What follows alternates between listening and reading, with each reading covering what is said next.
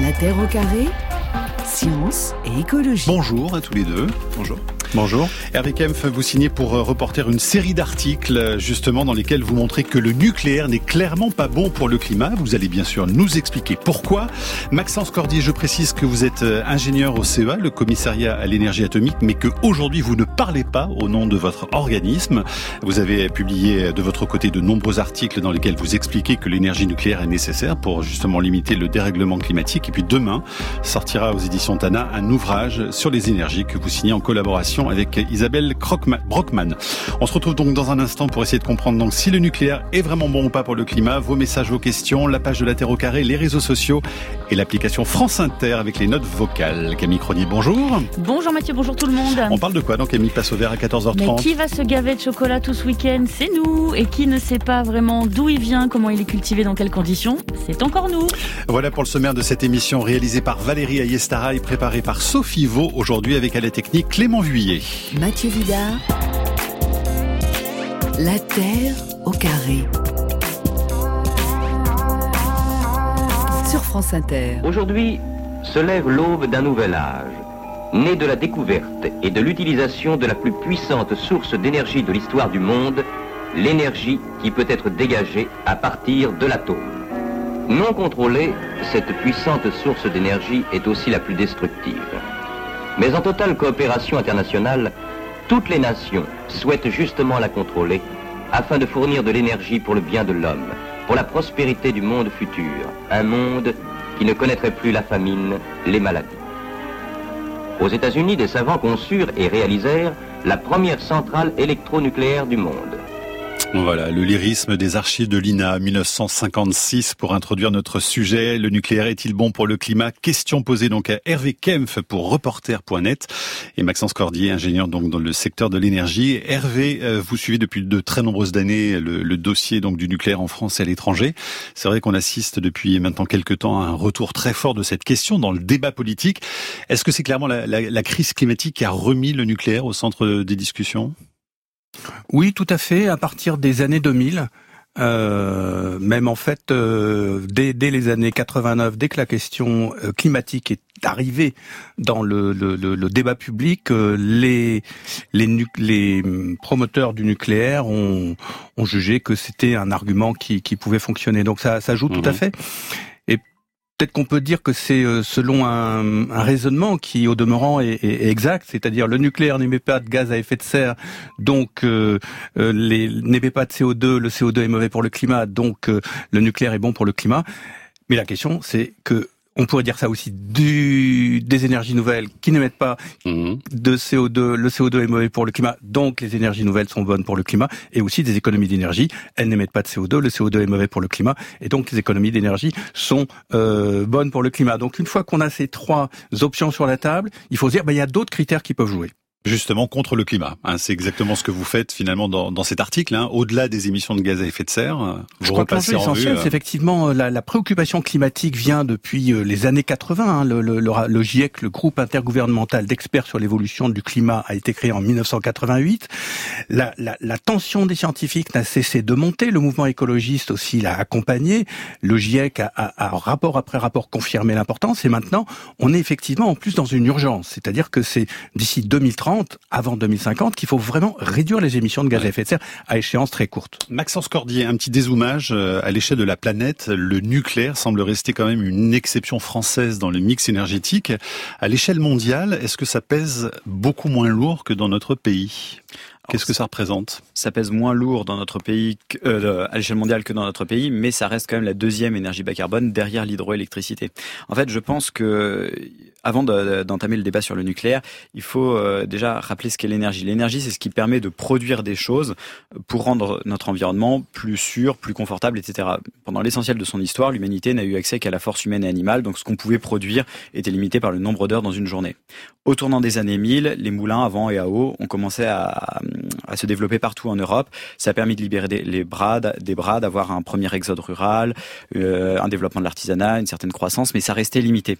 Ce qui s'est passé au 19e siècle, c'est pas la découverte des combustibles fossiles qui sont connus depuis l'Antiquité. Les feux grégeois, par exemple, étaient des bombes incendiaires au pétrole. Ce qui s'est passé au 19e siècle, c'est la découverte d'une machine euh, absolument fabuleuse qui permet de convertir de l'énergie thermique, il suffit de brûler tout et n'importe quoi, du pétrole, du gaz, euh, du charbon, du bois, et de le convertir en énergie mécanique, c'est-à-dire en mouvement.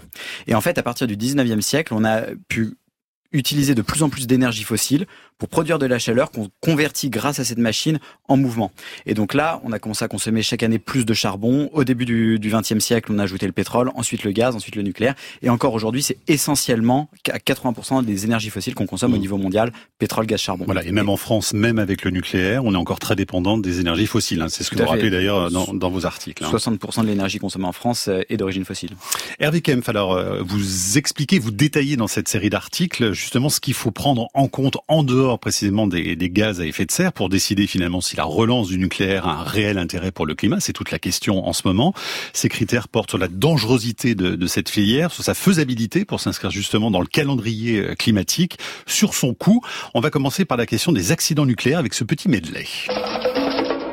Mesdames et messieurs, bonsoir. Nous ouvrirons cette édition par l'incident ou l'accident nucléaire aux États-Unis. Une panne s'est produite dans la centrale nucléaire Three Mile Island à Harrisburg. C'était mercredi soir et depuis lors, il y a eu plusieurs autres rejets de vapeur d'eau radioactive sans qu'on puisse les dominer, c'est-à-dire les empêcher.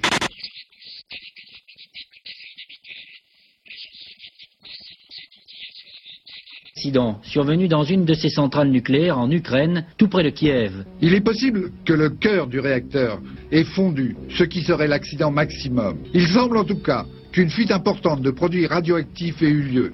Il était 16 heures aujourd'hui au Japon, 8 heures en France, quand soudain, une explosion dans le premier des bâtiments réacteurs de la centrale nucléaire numéro 1 de Fukushima. Voilà, 1979, 86, 2011, trois événements qui ont marqué hein, à tout jamais l'histoire du nucléaire dans le monde.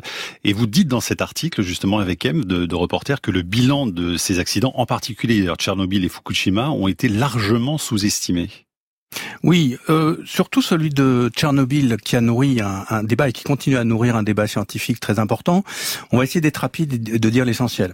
D'abord, se rappeler que euh, l'analyse se fait toujours dans un contexte politique dans un contexte qu'est-ce qui se passe historique, etc. Ce qui s'est passé au moment de Tchernobyl en 1986, c'est que euh, il y avait encore le pouvoir soviétique, faut pas oublier, qui a mis le boisseau sur l'information qui pouvait surgir après euh, l'accident, sur les conséquences sanitaires que cela avait. Sachant qu'il y avait beaucoup de médecins ukrainiens et biélorusses qui étaient de grande qualité, qui étaient formés à analyser la radiologie, etc. Mais on était dans un régime de censure. La deuxième chose, c'est que les États-Unis, de leur côté, étaient aussi n'avaient pas envie euh, de, de, de, jeter la lumière sur les conséquences. Pourquoi? Parce que dans les années 80, 70 et 80, il y avait encore un énorme débat sur les essais nucléaires et sur les conséquences sur la santé des essais nucléaires qui, rappelez-vous, avaient été faits de manière absolument euh, très nombreuse. Et troisième élément, il y avait deux organismes, l'Agence internationale pour l'énergie atomique et euh, l'UNSCER, le comité scientifique des Nations Unies pour euh, l'analyse de la radiologie, qui en fait avait été créé en 1955 et dans un but, on va simplifier, de promouvoir l'énergie nucléaire. Donc il y a eu dès le début une sorte de d'accord de pouvoir pour mmh. limiter l'analyse des conséquences de et vous dites, vous, les chiffres en, termes de nombre de morts et, de nombre de cancers ont été largement minorés justement par ces institutions?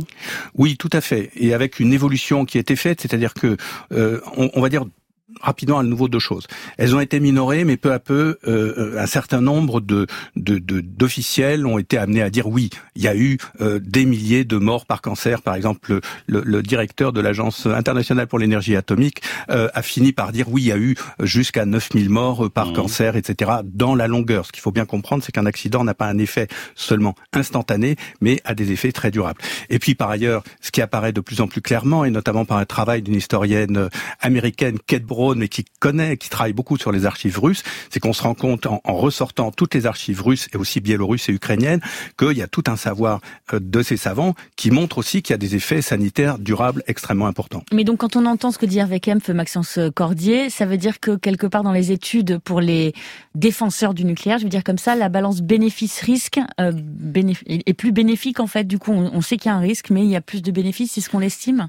Oui, de toute façon, le, le nucléaire, c'est avec les énergies renouvelables des, des énergies euh, qui ont un, taux de, de, létalité bien inférieur à celui des combustibles fossiles. Les combustibles fossiles font moins peur parce qu'ils tuent en fonctionnement du fait de la pollution, euh, de la pollution de l'air, de la pollution des, des, sols, sans même parler du changement climatique. Mais ce qui, ce qui a été dit avant était très intéressant. Trois accidents nucléaires, en fait, ça montre aussi les, le fait qu'il y a plusieurs nucléaires. Il y a plusieurs concepts de réacteurs, il y a plusieurs approches de sûreté. Tchernobyl, c'est quelque chose de vraiment à part. C'était un concept qui est de réacteur qui était instable dans certains niveaux de fonctionnement. Euh, qui est, le réacteur a été construit en violation des normes euh, soviétiques. L'accident est arrivé pendant un essai, pendant euh, dans la phase de, de fonctionnement instable par l'équipe, euh, par une équipe qui n'avait pas été celle prévue pour faire cet essai. Il y a vraiment eu tout un cumul euh, de, de défaillances à tous les niveaux. Fukushima, déjà, c'est un problème un peu différent. C'est un réacteur dans un pays occidental. Par contre, l'un des problèmes que ça montrait, c'était la collusion, enfin la, le, la, la proximité entre l'autorité de sûreté nucléaire japonaise et le ministère de l'industrie, qui faisait que l'autorité de sûreté japonaise était euh, peu exigeante. Et déjà à l'époque, par exemple, donc euh, l'explosion en Fukushima, c'est euh, une explosion d'hydrogène. Déjà à l'époque, les réacteurs français étaient équipés de recombineurs d'hydrogène, ce qui permet d'éviter, en cas d'accident nucléaire, que de l'hydrogène puisse s'accumuler dans le bâtiment réacteur et exploser. Et sur le fait qu'on ait minoré le nombre de morts et de malades aussi, hein, qui vivent toujours d'ailleurs aujourd'hui, par exemple en, en Russie, qu'est-ce que vous répondez à ça, Maxence Cordier justement bah, C'est très difficile, c'est très difficile à dire en fait. Euh, et bon, évidemment, l'URSS, c'était c'était l'URSS. Après, il y a des études qui ont été qui ont été menées euh, par euh, par des équipes ukrainiennes, par des équipes euh, biélorusses, par des équipes internationales aussi. Donc après, euh, selon les, les, études, les chiffres peuvent varier. C'est pour ça d'ailleurs que l'UNCR, qui est l'agence des Nations Unies, l'équivalent du GIEC en mmh. fait, pour étudier l'impact des rayonnements ionisants sur la santé, donne une fourchette de une fourchette de décès. Il donne pas un chiffre précis parce qu'il y a des incertitudes là-dessus. Le nucléaire, pour ses défenseurs, il est aujourd'hui un allié incontournable dans la lutte contre le changement climatique. Voici l'entreprise Orano dans la Drôme. C'est là qu'est enrichi l'uranium. C'est la matière qui est nécessaire pour faire fonctionner les centrales nucléaires, pour produire une énergie décarbonée au service des Français. Seulement 6 grammes de CO2 le carbone par kilowattheure. C'est 7 grammes pour l'éolien, 55 grammes pour le solaire, sans parler de la production d'électricité par le pétrole ou pire le charbon, plus d'un kilo. Le nucléaire, sauveur du climat, un argument aujourd'hui martelé par les acteurs de la filière. Et c'est la question de ce dossier de la Terre au carré. France 3 en novembre 2021, on entendait la voix de Jean-Jacques Dreher, le directeur des opérations d'Orano, anciennement Areva, dont vous rappelez d'ailleurs euh, Hervé Kempf, que l'ancien Premier ministre Édouard Philippe a été directeur.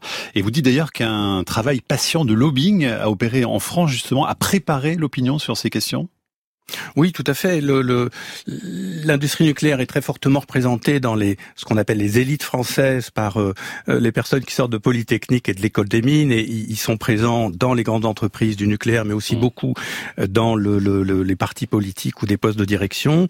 Et puis il y a aussi depuis quelques années un travail euh, bien fait au demeurant, quoique parfois très discutable, mais d'action sur les réseaux sociaux, de, de, de, de financer des youtubeurs ou de leur demander de faire des films euh, favorables au nucléaire, etc. Donc c'est doublé. Et puis par ailleurs, un troisième euh, travail de lobby qui est très important, notamment au niveau des instances européennes, mmh. par EDF, par d'autres acteurs du nucléaire, pour peser sur les choix européens notamment. Maxence Cordier, on parlait d'événements majeurs comme Tchernobyl, Fukushima, Three Island aux États-Unis. Est-ce qu'on a des scénarios qui évaluent justement la survenue d'un tel accident d'une telle ampleur sur le territoire français? Claude sur franceinter.fr nous écrit à ce sujet, s'en serait fini définitivement de la France et d'une grande partie de l'Europe. Alors est-ce que Claude a raison? Alors euh, non, euh, déjà l'un des accidents, l'accident le pire qui soit arrivé, euh, Tchernobyl n'a pas mis fin à l'Europe, euh, n'a même pas mis fin à, l'Ukraine. En fait, la sûreté, ça consiste en deux choses c'est un réduire le risque d'occurrence d'un accident et deux réduire l'impact d'un accident si, s'il intervient. Donc déjà par principe, on part du principe qu'il y aura, peut y avoir un accident et donc euh, il y a tout un tas de, mesures qui sont prises en, en, compte pour pouvoir réduire l'impact de cet accident.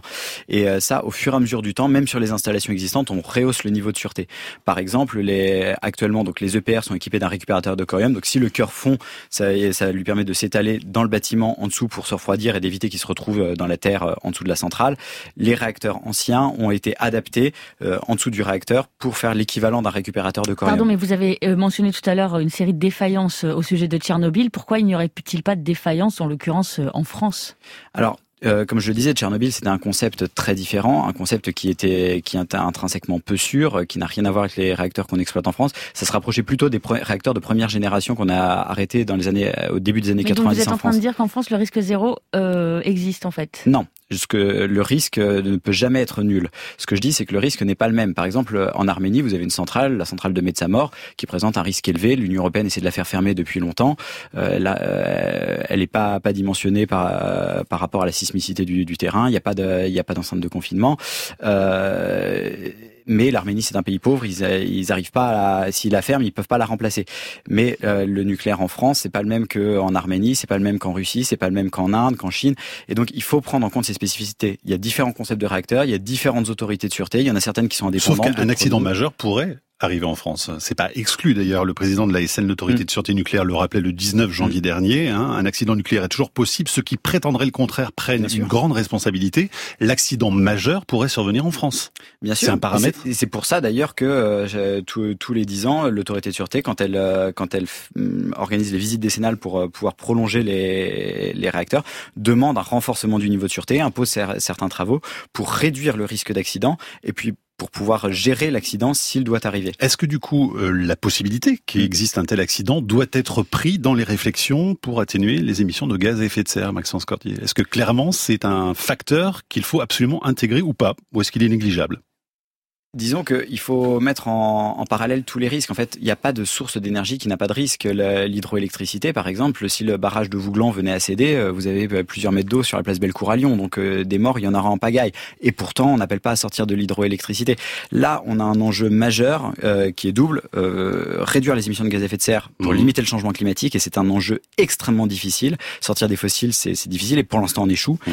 Et sortir des fossiles aussi parce que notre système économique et social repose sur ces fossiles que les réserves s'épuisent et que si on n'en sort pas de façon pilotée par de la sobriété, de l'efficacité et les alternatives, on en sortira par de la pauvreté, de la pénurie.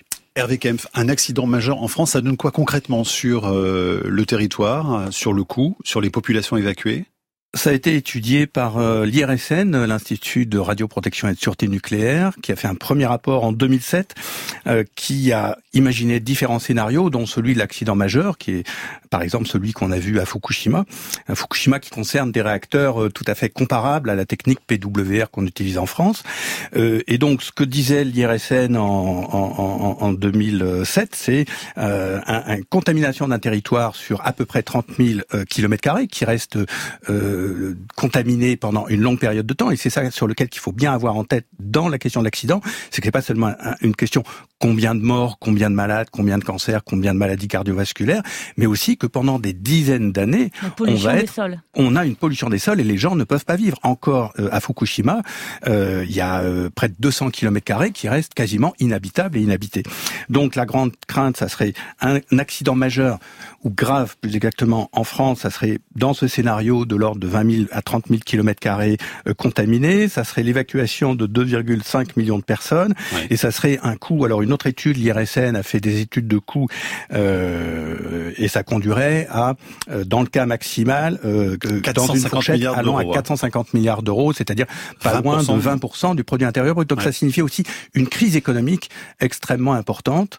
Euh, une image très dégradée pour le pays, puisqu'évidemment, du point de vue touristique, on viendrait moins dans un pays. Euh, Alors voilà, par exemple, la France est un pays très touristique et vous n'avez mmh. pas très envie d'aller euh, visiter les. Je veux même pas donner d'endroit parce qu'on a peur de ça. Donc je veux même pas citer un lieu en France. Mais oui, voilà, c'est le type. Et on imagine aussi des vents qui, comme à Fukushima, auraient pu aller sur une très grande ville, en l'occurrence Tokyo. Il y avait une très très grande inquiétude à l'époque sur Tokyo, et on imagine aussi des vents radioactifs sur de, de grandes villes françaises. Hein. C'est même l'inconnu. C'est un des paramètres majeurs dans l'analyse des accidents. C'est où va le vent. Et si vous me permettez encore un mot, effectivement, la question qu'il y a eu à Fukushima et la chance qu'il y a eu à Fukushima. Hum c'est que euh, le vent a porté l'essentiel de radioactivité vers le Pacifique. Mais le Premier ministre de l'époque, qui était Monsieur Naoto Kan, que j'ai eu l'honneur, on va dire, d'interviewer, comme d'ailleurs d'autres journalistes, enfin, euh, et m'a dit très clairement, la crainte que j'ai eue pendant plusieurs jours. C'était que le vent est du mauvais côté. Hein le vent hmm. conduit sur la métropole de Tokyo et j'aurais dû être confronté à la décision d'évacuer une métropole de 40 millions d'habitants. Donc avec Kempf, ce que vous nous dites, c'est euh, tous ces paramètres, il faut les prendre en compte dans ce choix aujourd'hui qui est fait par rapport à la crise climatique, justement. C'est hein. absolument indispensable. Maxence Cordier, juste pour répondre rapidement, on aura le temps de discuter ensuite dans la seconde partie. Alors, euh, le, le, réacteur à, à Fukushima, c'était pas le même type de réacteur que, que ce qu'on a en France. Les, par exemple, les barres de commande passent par le bas du réacteur, ce qui fait que le bas de la cuve est, est fragilisé d'une certaine manière. Donc euh, mhm. ça, ça, ça, ça a favorisé le fait que le corium puisse, puisse s'écouler.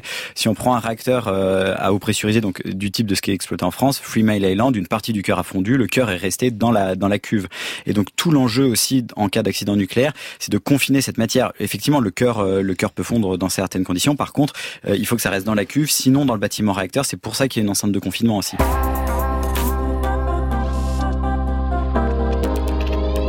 On n'a pas répondu à la, question de notre auditrice tout à l'heure sur le répondeur sur les chauffe-eau solaires, euh, Maxence Cordier, euh, cette auditrice là qui râlait, Michel, qui disait on n'en parle pas assez, c'est une solution super, c'est facile, c'est simple et euh, personne l'évoque.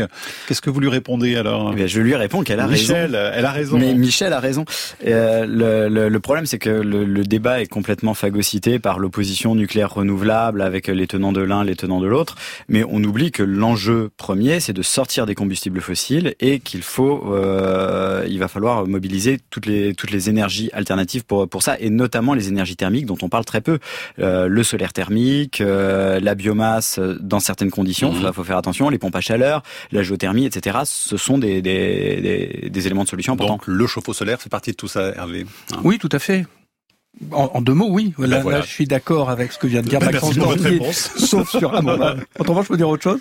Mais que dans les, pour compléter Maxence Cordier, pour compléter ce que vous venez de dire qui est vrai, en dehors de la partie nucléaire, à mon avis, il faut s'en passer. Mm. il faut absolument sortir des fossiles. On est d'accord là-dessus. Il faut absolument se fixer comme objectif de réduire rapidement les émissions de gaz à effet de serre. Il faut jouer de tout ce que vous avez mm. signalé et d'autres choses. Et puis, il faut réduire la consommation d'énergie. C'est un enjeu absolument essentiel. Merci pour votre question. Hervé Kempf, Maxence Cordier sont avec nous donc pour nous parler nucléaire euh, et climat. Maxence Cordier, est-ce que le réchauffement La Terre au carré est un podcast France Inter.